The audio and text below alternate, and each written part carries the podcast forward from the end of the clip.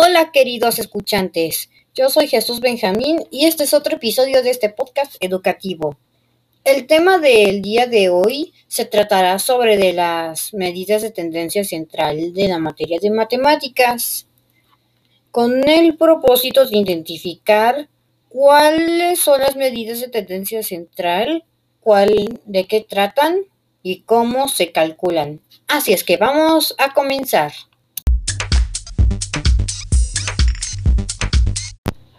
Muy bien, vamos a empezar sobre de los datos generales sobre de las medidas de tendencia central.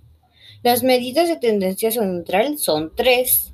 Es la moda, la mediana y la media aritmética. Empezaremos con la media aritmética, que es el consciente de la suma de los valores de los datos entre el número total de datos. Eso quiere decir de que todos pero todos los datos de los que están ahí en, una, en esa serie se suman y luego se dividen entre el número que están, como por ejemplo, este número más ese otro número, pero como son cinco números, se dividen entre cinco. Ah, esa es la media. La moda es el dato que más se repite. Es, muy facilísimo identificar la moda.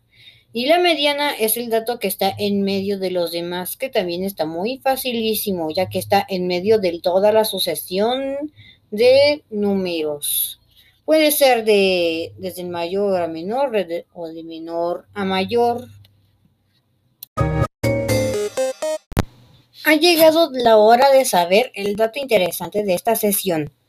Y bueno, ¿Sabían que la moda, aparte de llamarse así, se puede llamar bimodal, amodal o multimodal? Ya que bimodal quiere decir que tiene dos modas.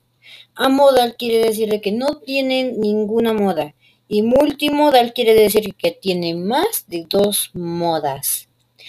Esos son los nombres diferentes que se le puede dar a la moda de acuerdo con la cantidad de información que está ahí.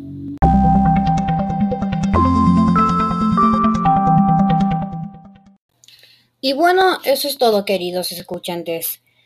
Nos veremos en una próxima emisión mañana en el 19 de marzo, ahí en nuestro en este canal de Spotify o de cualquier plataforma para escuchar podcast. Adiós y hasta la próxima. Ciao